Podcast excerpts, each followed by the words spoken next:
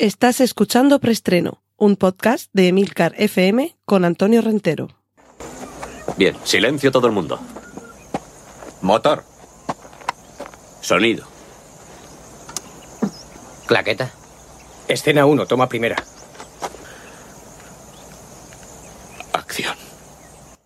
Saludos y bienvenidos una semana más a este repaso por las últimas noticias de cine y series de televisión. Os recuerdo que en las notas del podcast podéis encontrar todos los enlaces a trailers, carteles, fotos y demás que comente a partir de este momento, así como el minuto en el que empieza cada una de las secciones que componen preestreno, como esta primera, que es la de noticias. Cortinilla de estrella y... Noticias que tienen que ver con, con, Netflix y con los superhéroes, con los que Netflix nos, nos tiene acostumbrados a unas series de televisión realmente, realmente estupendas. Eh, sí que es cierto que hay alguna que ha flojeado un poquito más, pero mm, básicamente podríamos hablar de Iron First, que ha sido un poquito más floja a partir, eh, o sea, a pesar de lo cual la han renovado por una segunda temporada y los defensores de Defenders, que realmente ha quedado un poquito por debajo de lo esperado.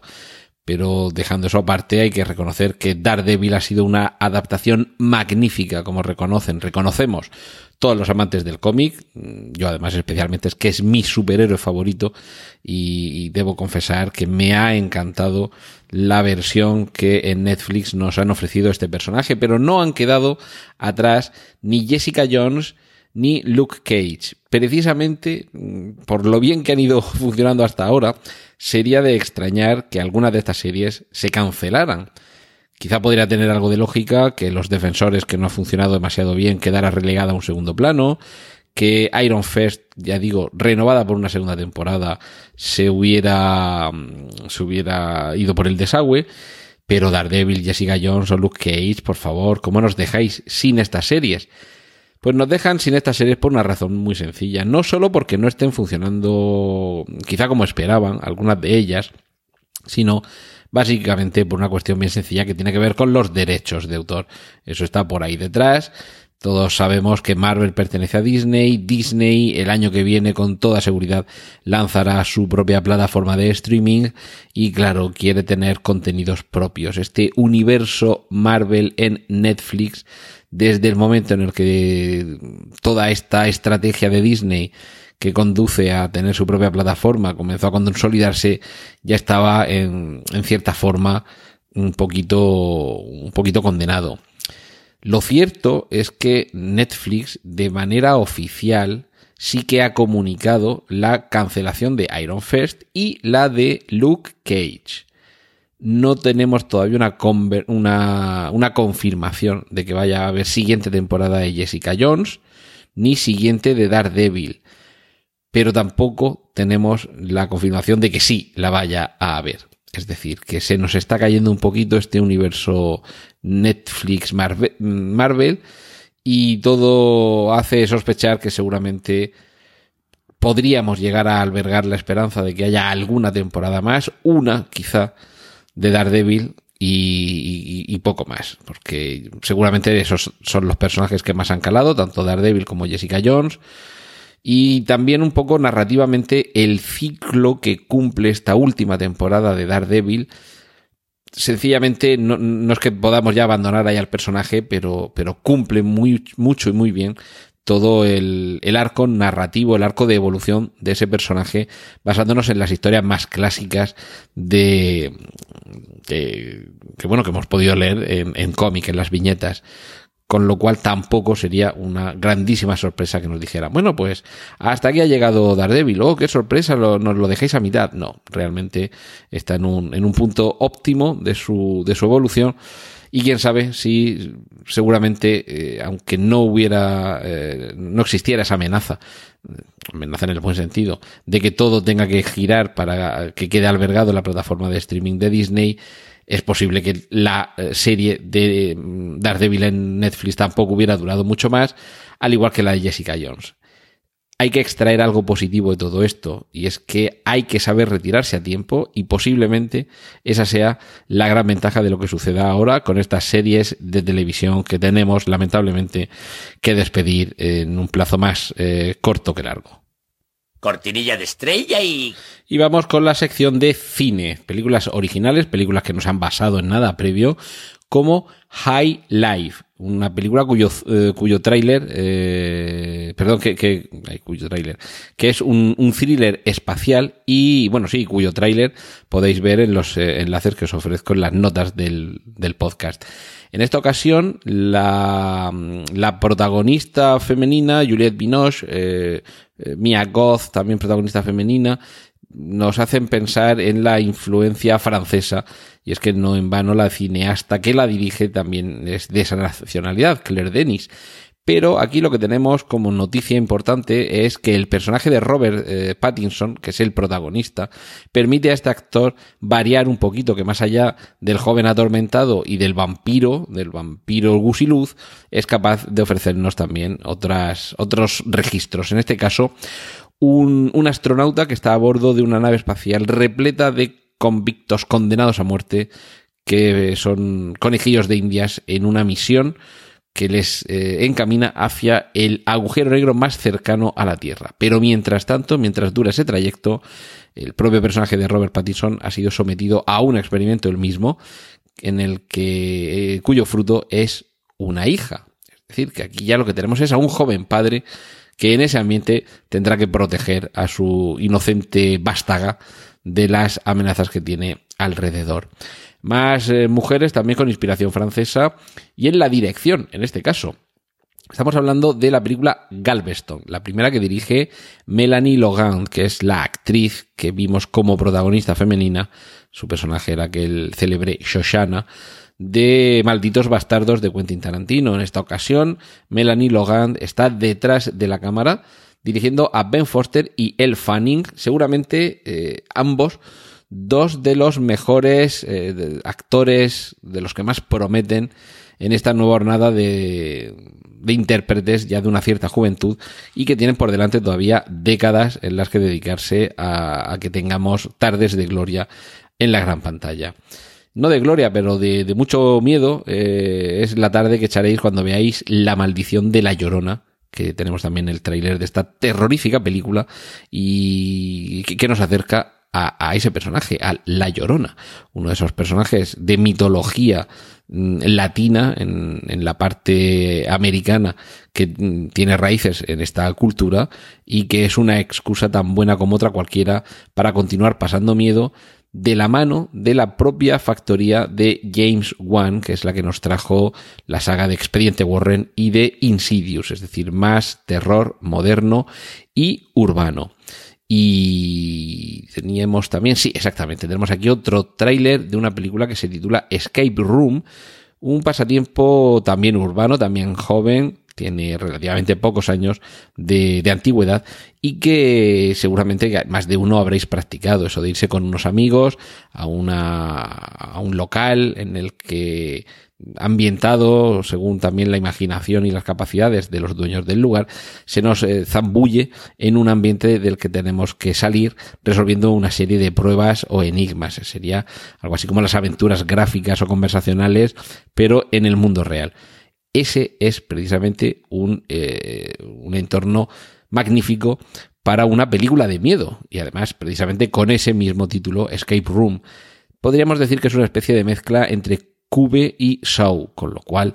creo que todos los que sois amantes de esas dos películas y todos los que sois fan de esta, de esta afición tan entretenida y que tantos ratos eh, buenos hace pasar, como es la de los Escape Room, eh, estaréis deseando ver esta película que tanto por el título como, como por el planteamiento me parece a mí que augura una, una prometedora carrera como franquicia, como generadora de, de remakes y de secuelas lo cual no es sino una manera perfecta de que lleguemos a nuestra siguiente sección, que es precisamente esta, la de remakes y secuelas. Cortinilla de estrella y...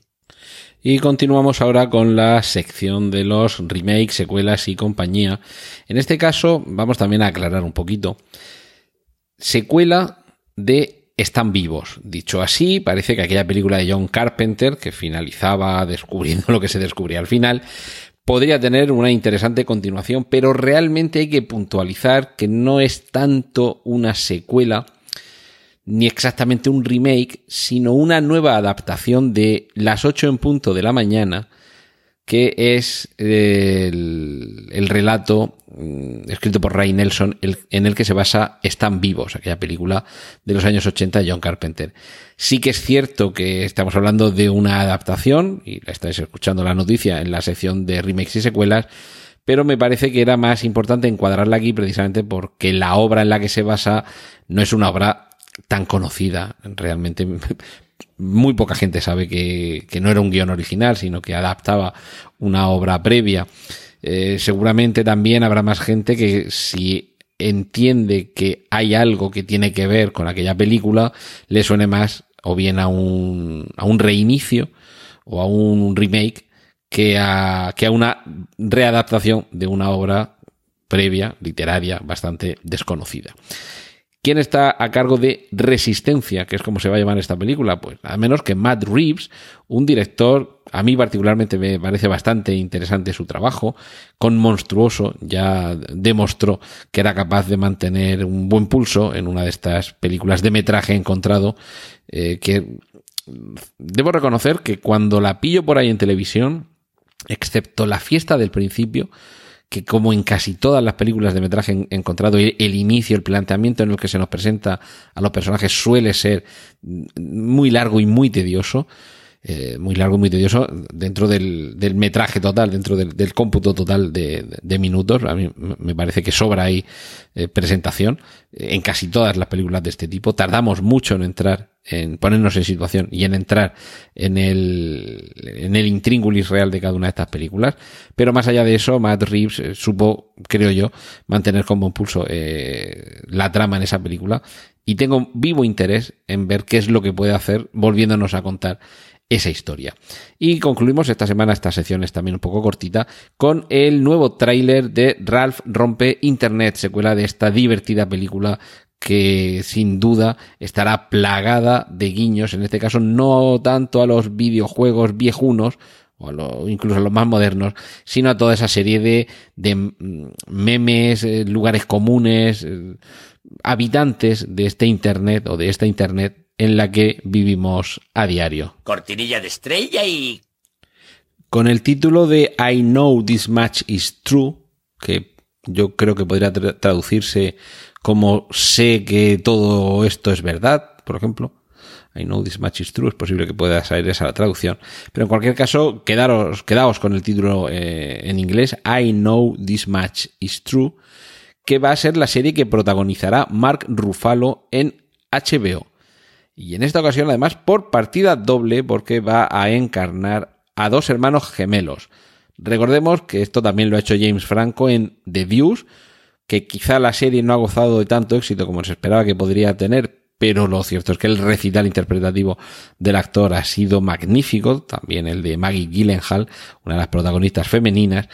pero ahora, en cualquier caso, los amantes del trabajo de este actor lo vamos a poder disfrutar por partida doble. Y lo que van a poder también disfrutar aquellos a los que les guste es la serie Desencanto, la última creación de Matt Groening, después de Los Simpson y de Futurama,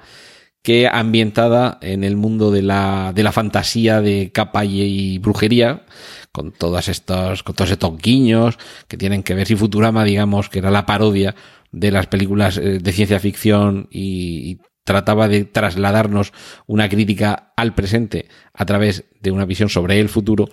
En Desencantos se trata de hacer algo parecido, pero a cuenta de los lugares comunes que ya han metido en nuestro acervo las trilogías del Señor de los Anillos, las series de Juego de Tronos, en fin, todo este tipo de ambientación que realmente ha contado con un éxito mucho menor del que se esperaba, pero por lo menos a Netflix le ha servido para confirmar que habrá por lo menos segunda temporada de Desencanto. Cortinilla de estrella y... Abordamos ahora una de las secciones favoritas, seguro, de todos aquellos que seguís preestreno, que es la que dedicamos a, los, a las películas y a las series de televisión basadas en personajes de cómic. Estamos hablando de series como la que dentro del universo CW, ya sabéis, Flash, Green Arrow y compañía, eh, y Supergirl, va a tener como protagonista a Superman. Y todo gracias a que precisamente ha sido Superman eh, además con este mismo actor va a ser con quien, con quien le veamos, el que ha aparecido dentro de, de la serie de Supergirl. Por aquí, por algún lado, debo tener apuntado el nombre del actor. desde luego, a mí no me parece tan impactante como Henry Cavill, que ya sabemos que va a dejar de ser Superman, posiblemente para ser eh, James Bond, es uno también de los nombres que se barajan. Y va a ser, por aquí así está, Tyler Hoechlin es el nombre del actor que, a mi parecer, es posiblemente el, el Superman más sosainas que... Y fíjate que hemos tenido alguno un poquito sosainas y Brandon Ruth no, no miro a nadie, pero, pero este, este le gana realmente, este Superman y esta Supergirl. A mí me convencen bastante poco, pero se ve que a los productores sí las convencen y como ellos son los que pagan y los que tienen la pasta, pues adelante. Los que van a no adelantar, sino todo lo contrario, a atrasar el, estreno son también dentro del universo DC los el estudio que está rodando Wonder Woman. No veremos el año que viene la siguiente, el siguiente episodio de las aventuras de la princesa Diana de Temiscira y fíjate que ya hemos visto incluso imágenes en movimiento,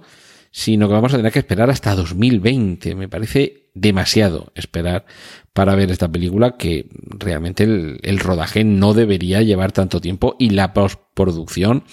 tampoco. Estamos hablando de esperar más de un año y medio de una película que ha empezado a rodarse este mismo año. Me parece excesivo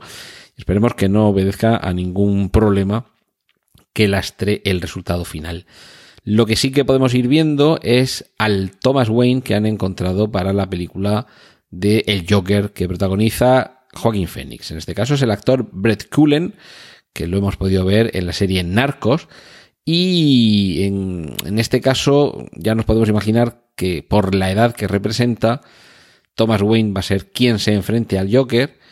y aunque ya podemos ver eh, su aspecto, ya hay una, una, foto, tenéis el enlace en las notas del podcast, a quien no podemos ver todavía es al joven Bruce Wayne y a Alfred, también un Alfred eh, juvenil. Sí que han sido eh, elegidos, la, el, el, estudio ya tiene, ya tiene seleccionados los, los actores, en concreto Dante Pereira Olson, va a ser el encargado de encarnar a un niño llamado Bruce Wayne y tenemos por aquí también, aquí está, Douglas Hodge es el nombre del actor, un actor británico que va a ser el joven Alfred. Estamos, la semana pasada estábamos también hablando de la juventud de Alfred en una serie televisiva que se titulará Pennyworth y parece que está cada vez tomando más, más fuerza este personaje dentro de este universo. Cambiamos ahora de universo, bueno, una última nota. Shazam, que originariamente no pertenecía a DC, pero que hace ya bastantes años que sí que lo adquirieron, Hemos hablado en ocasiones aquí de la película que va a, llegar en algún momento a las pantallas. Y digo en algún momento porque cuando ya hemos visto tráiler, ya hay tráiler, los que se llaman los tráilers finales, estos en los que ya te lo cuentan casi todo, de, de, esta película, incluso doblado al español, lo podéis ver eh, en el, en el enlace que os ofrezco en las notas del podcast. Ahora nos anuncian que hay dos semanas de rodaje adicional programadas para esta película. Dices, pero vamos a ver si, esta película tiene que estar a punto ya de llegar al cine. ¿Qué más tienen que rodar? ¿Qué es lo que les ha quedado que no, que no ajusta? ¿Hay algún problema dentro de esta película que obliga a que tengamos que volver dos semanas a montarlo todo para arreglar algún desaguisado de, pues bien de guion, de montaje, de presentación? No sabemos qué conflicto hay, pero no es normal que tan cerca de la fecha del estreno, una película en la que los estudios arriesgan poco, como son estas de superhéroes, decidan no algunas tomas adicionales, que eso es relativamente habitual, sino nada menos que dos semanas de rodaje. En fin, esperemos que el resultado merezca la pena, porque desde luego el tráiler es muy divertido y la película parece que también lo va a ser. Mientras tanto, y ahora sí cambiamos de universo, eh, más allá de la distinguida competencia, en Marvel están buscando directora para Guardianes de la Galaxia mmm, volumen, no me sabría si era episodio o capítulo, volumen 3. Sabéis, ya creo que lo comentamos aquí en su momento, que James Gunn fue despedido por Disney porque se reflotó en internet una serie de tweets muy desafortunados y muy ofensivos de hace un tiempo de este director, pero realmente eran unos tweets que casaban muy poco con esa filosofía familiar, con ese espíritu tan blanco que, que, impera en la casa Disney. Y ahora lo que están buscando es una mujer directora para que se siente detrás de la silla de esta próxima entrega de las aventuras de esta banda de superhéroes galácticos. Y mientras seguimos esperando, mordiéndonos las uñas a que se estrene la cuarta película de Los Vengadores, Michael Douglas, que sabéis, bueno, pues de estos curiosos eh, casos en los que un apellido cambia de pronunciación con las generaciones, porque sabéis que Michael Douglas es hijo de Kirk Douglas. Bueno, pues este actor que aparecía en Ant-Man ha, mm, ha contado en una reciente entrevista que el mundo cuántico es esencial, o mejor dicho, va a ser esencial en el universo cinematográfico Marvel. Ya pudimos intuir algo de eso en las entregas, en la película del Doctor Extraño y en la tercera parte de Los Vengadores, en Infinity War, y ahora, ahora, después de Ant-Man y la avispa, si alguien tenía alguna duda, creo que ya deben quedar pocas y sobre todo porque nos lo despeje un personaje un personaje cinematográfico de la altura de Michael Douglas que este no se va a arriesgar a inventarse algo que no tenga que ver mínimamente con lo poco que él pueda saber. Así que atentos, atentos al mundo cuántico. Cortinilla de estrella y... Y vamos concluyendo por esta semana con la sección dedicada a las adaptaciones. Rambo 5, sí, sí, no nos hemos equivocado, estamos en la sección de adaptaciones, no en la de secuelas. Rambo 5 será realidad gracias a que se va a adaptar, en este caso más que adaptar, a ajustar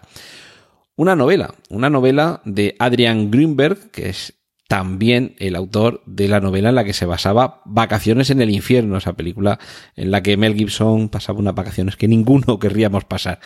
En este caso, la, la, novela que adapta, en la que, por cierto, en la película van a estar dos actores españoles como son Sergio Peris Mencheta y Paz Vega, que, en fin, pues están abriendo su camino ahí en, Hollywood y está muy bien que hagan su dinero con una película que seguramente recaudará mucho en taquilla. Pues bien, esta, esta novela de este autor, mmm, perdón, mmm, os estaba diciendo que Adrian Grunberg era el autor de la novela Vacaciones en el infierno, es el director de la película Vacaciones en el infierno y es ese mismo director el que va a ponerse detrás de las cámaras para Rambo 5, que se basa, ahora sí, en una novela de James Byron Hoggins. Esta novela, titulada Hunter, desde luego no tiene como protagonista a John Rambo, tiene otro protagonista que se llama como se llame, no sé ahora a ver, ah, bueno, sí, claro, Nathaniel Hunter. Hunter es el, el apellido del, del, protagonista. Y en la trama de esa novela, lo que tendrá que hacer Nathaniel Hunter será dar caza a un terrible monstruo que es parcialmente humano y que ha sido creado por una agencia gubernamental y que se les ha ido de las manos la criatura. Y claro, qué mejor que contratar a John Rambo. Es decir, que la, la, novela, aunque tiene un protagonista con otro nombre y que pertenece a otro universo, se ha adaptado para que en lugar de ese Nathaniel Hunter del título original, sea John Rambo el personaje con todo el bagaje que ya conocemos del personaje interpretado por Sylvester Stallone. Si esto os suena, si esto os suena, pues sí, nos suena a que Stallone quiere tener su propio depredador o quiere que todo esto se reformule y que el título de la película, en lugar de ser Rambo 5, sea John Rambo, cazador de monstruos, lo cual tampoco sería tan disparatado como lo que pasó originariamente con Abraham Lincoln, cazador de vampiros, de la que vamos a hablar también a continuación, porque no sé si sabéis que la película es adaptación de una novela del mismo título, nacida un poco a raíz de esa, de esa especie de fiebre que cundió hace unos años de, de meter monstruos en, en novelas que, bueno, pues novelas clásicas de la literatura en las que no había ningún monstruo y, todo ello pues surgió a raíz de aquella novela que se titulaba Orgullo, Prejuicio y Zombies. A partir de aquello todo se nos fue un poquito de las manos. La película era bastante disparatada, la película de, de Abraham Lincoln, Cazador de Vampiros, pero a raíz de ahí tenemos también otra novela que es El último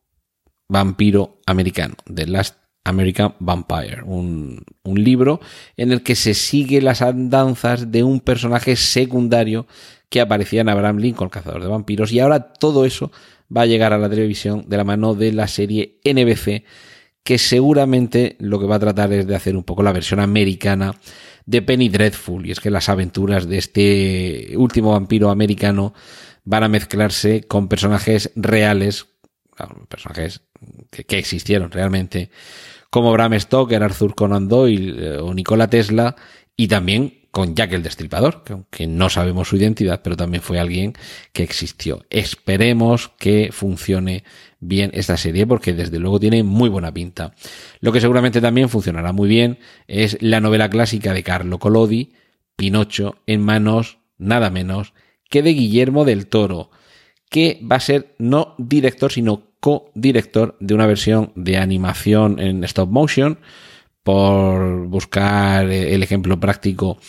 parecido a lo que sucedía en Pesadilla antes de Navidad, es decir, figuritas que las van moviendo los animadores poquito a poco, que van haciendo las fotos y luego pasan las fotos todas juntas y vemos la película. Y ahora, si utilizamos esa técnica y dejamos que la fantasía y la imaginación desbordante de Guillermo del Toro corran a raudales con todo el mundo mágico en torno a esta figura de madera, creo que podemos estar más que felices. Seguramente no tan felices como dos niños, dos niños de unas tiernas edades de 14 y 16 años, seguramente este último ya no es tan tierno,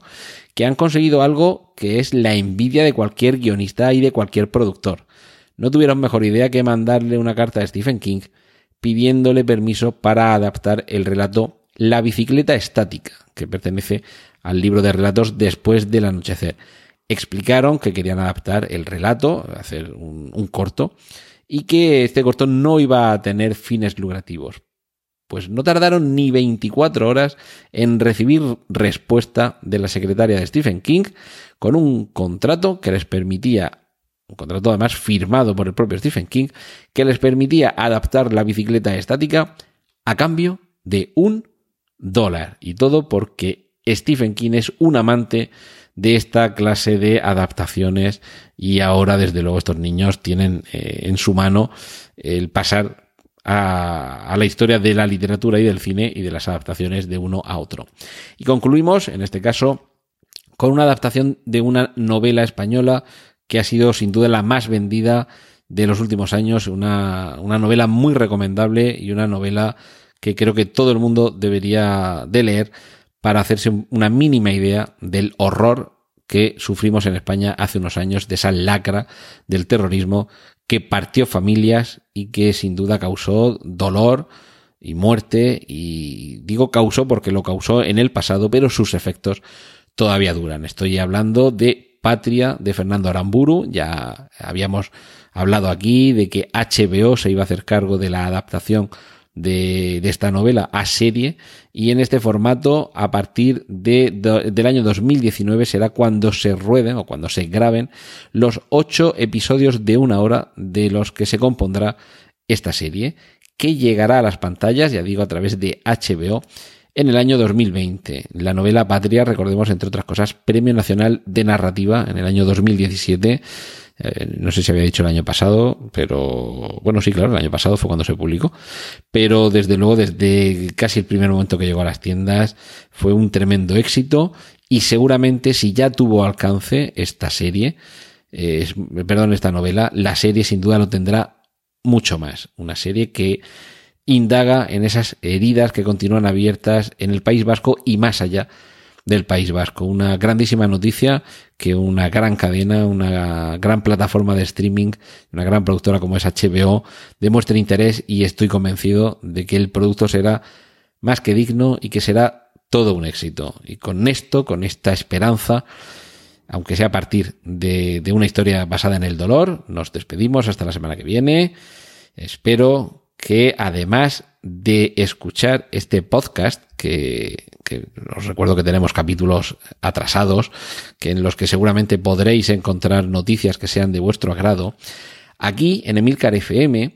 estamos, eh, estamos de enhorabuena. Y es que tenemos nuevos compañeros de aventura. Tenemos un podcast nuevo que aparece esta misma semana, Iberoamérica de Cuento, lo podéis encontrar, además de buscando por, Iberoamérica de Cuento, en nuestra página en emilcar.fm tenéis los enlaces correspondientes, pero no es la única ni la última sorpresa porque si esta es la que ha llegado esta semana, si en Iberoamérica de Cuento tenemos a nuestra compañera recién llegada que, bueno, nos, es, digamos, nuestra cuentera oficial, la colombiana, eh, bueno, es con H al principio, no sé si será Ana o Hanna Cuenca, la verdad es que todavía no hemos entrado en cómo se pronuncia, pero va a ser eh, la que nos cuente eh, en, este, en este primer capítulo de Iberoamérica de Cuento, el, el, primer cuento y de paso a las distintas secciones del programa. Recordemos que el español es este gran regalo que tenemos a ambos lados del charco y más allá, que nos permite no solo comunicarnos, sino que las generaciones anteriores se comuniquen con nosotros. Es decir, que tengamos todavía una herencia que compartimos con aquellos hermanos del otro lado del Atlántico y de otras partes del mundo con las que compartimos este maravilloso idioma. Y tanto Hanna Cuenca como el costarricense Rodolfo González, la argentina Maribel García, el narrador cubano Aldo Méndez o incluso la editora italiana Arianna Squiloni nos pondrán al corriente, nos contarán y conversarán con nosotros para trasladarnos todo lo que la literatura en, en, español, la literatura iberoamericana, tiene todavía que contarnos. ¿Y dónde nos lo tiene que contar? Pues entre otras cosas en las bibliotecas. Y por eso en este primer episodio, este nuevo podcast titulado Había que contar cuentos, además de los cuentos, también tendremos esa, esa palabra de dos bibliotecarias, que son Carmen Serrano y Alicia Orden. Un, un nuevo podcast que, que, os llega aquí en Emilcar FM, que os lo recomiendo. Si os gusta la literatura y sabéis que uno de los eh, puntos más importantes en los que está creciendo el uso de la nueva de la de, bueno de, de, esta nueva forma con la que la tecnología nos traslada la literatura es precisamente con los audiolibros. Pues no estoy diciendo que esto sea un audiolibro, pero puede ser también la puerta a que además de podcast empecéis a tener en vuestros móviles audiolibros, porque sabemos la vida que llevamos no tenemos todos los días la ocasión para poder sentarnos tranquilamente a leer un libro, pero como siempre llevamos el móvil a cuestas, sí que podemos llevar ahí literatura en nuestro bolsillo. Y eso es parte de lo que pretende Iberoamérica de Cuento. Como digo, este nuevo podcast de Milcar FM que pretende meternos en nuestros bolsillos y en nuestra cabeza todo lo que el cuento, todo lo que la literatura iberoamericana nos tiene reservado. ¡Y corten! Gracias por escuchar Preestreno. Puedes contactar con nosotros en emilcar.fm barra preestreno, donde encontrarás nuestros anteriores episodios. Genial, la positiva.